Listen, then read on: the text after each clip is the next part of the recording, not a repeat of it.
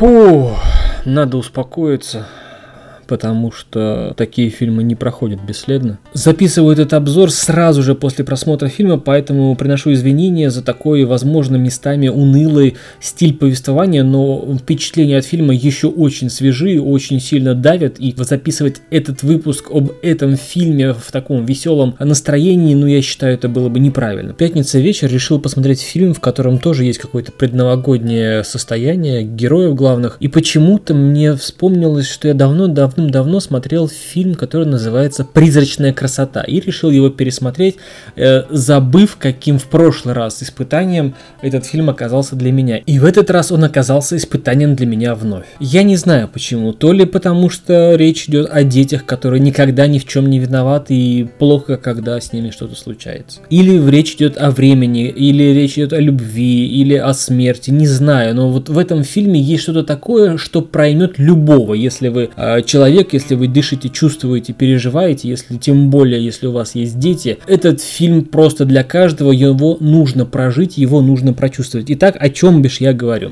Фильм называется «Призрачная красота». Фильм 2016 года. Слоган фильма «Все мы связаны», и это действительно правда. В своем актерском составе фильм вобрал и Уилла Смита, и Эдварда Нортона, и Кейт Уинслет, и Майкл Пенья, и Хелен Миррер, и Наоми Харрис, и Кира Найт, Найтли. Просто невероятно огромный и именитый каст актеров. Основной же, конечно же, Уилл Смит. Он просто играет просто великолепно. Я верил всему, что он переживает, всему, что он э, незначительно говорит в конце фильма. То есть весь фильм наш главный герой Уилла Смита переживает семейную трагедию. А трагедия заключается в том, что в возрасте 6 лет его дочь умерла от редкой формы рака мозга. Трагедия ввергла его в тяжелейшую депрессию. Весь бизнес, который он создавал многие годы со своими партнерами, а весь бизнес летит к чертовой матери. Потому что половина всех сделок и всех партнеров в этом бизнесе были заключены нашим главным героем. В общем, коллеги пытаются помочь нашему главному герою вернуться в этот мир, вернуться в мир живых, не блуждающих полумертвых э, э, зомби, ну, в кавычках зомби, потому что он действительно идет такую жизнь, он не присутствует в мире живых, он пытается оплакать, он пытается пережить, понять и принять эту смерть, э, смерть своей дочери. Он пытается, и все его коллеги пытались, и его супруга, с которой он развелся, пытаются показать ему, что есть зачем жить дальше. Ему же, для него же нет никаких причин жить дальше. Фильм трогает до глубины души, фильм пронизывает тебя вот из сердца в душу, обратно в мозг, и ты понимаешь, что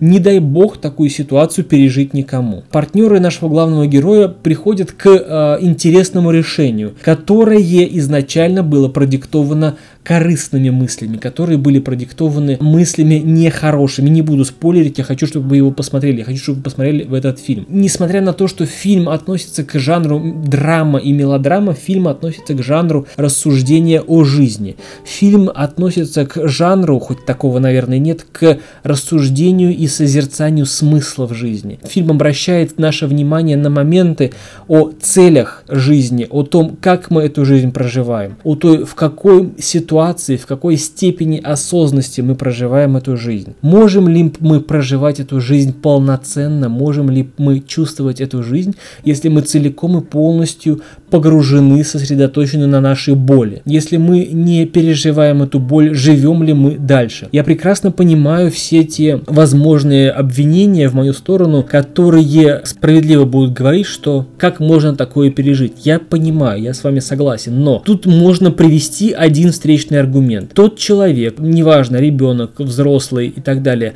хотел бы он стать причиной того, что вы лишаете себя своей жизни, даже продолжая жить? Я думаю, нет нет. Именно поэтому я э, рекомендую всем посмотреть этот фильм. Фильм называется «Призрачная красота». Я рекомендую, э, советую и прошу увидеть эту призрачную красоту в конце этого фильма, понять глубокие отношения, понять глубокие взаимодействия, понять, кто кого спасал, понять мотивы и что в результате этих мотивов получилось. Спасли ли они своего босса или они спасли себя? Изменили ли они взгляд на жизнь своего босса или они изменили взгляд на жизнь и самих себя. А хочу задаться вопросом, а так ли призрачны были эти смерть, любовь и время? А так ли они были э, людьми или же они были для каждого из нас с вами своими э, такими призраками? Вы поймете, о чем я говорю, посмотрев этот фильм. Фильм почему-то в семнадцатом году получил номинацию «Худший экранный ансамбль», номинацию на «Золотую малину». И эта вот номинация мне говорит о том, что к черту всех этих э,